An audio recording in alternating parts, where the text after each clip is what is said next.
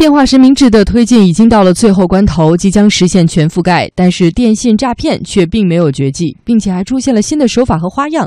如何更有效的回应电信网络诈骗？工信部相关负责人昨天分析了电信诈骗的规律，明确将提升技术上的防范能力。经济之声记者吕红桥报道。工信部总工程师张峰说：“电信网络诈骗有一定的规律，一般来说存在几个环节。对这个事情呢，我们也做了一个详细的分析和梳理。”诈骗呢，它是也是有它一定的规律啊。首先，它要有一个脚本，这个脚本是在什么场景？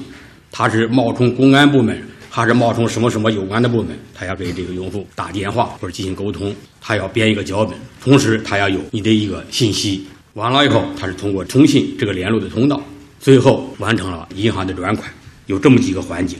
可以看出，电信网络诈骗一般都分工明确，因此打击这种行为也需要多管齐下。张峰透露，在清理整顿方面，工信部已经累计关停违规语音专线一点七万条，企业客服电话三十一万个。同时，他再次强调，电话用户年底要达到百分之百实名。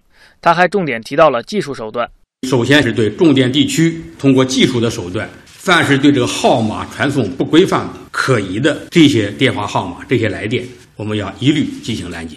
也就是说，让这些电话不能够打到我们用户电话上。或者尽量的大量量的压缩这一类的诈骗电话的数量。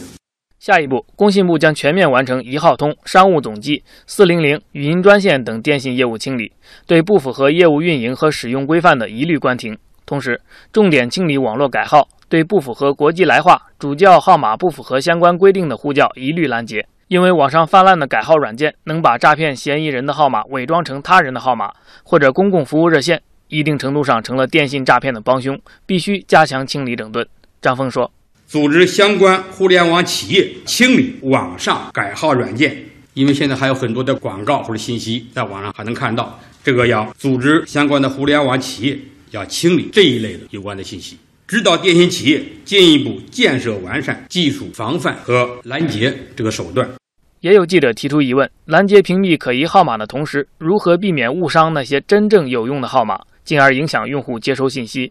对此，张峰这样回应：“这个问题，我理解是不是怕可能是对他进行一些误判，把有用的一些信息联络可能也给阻掉。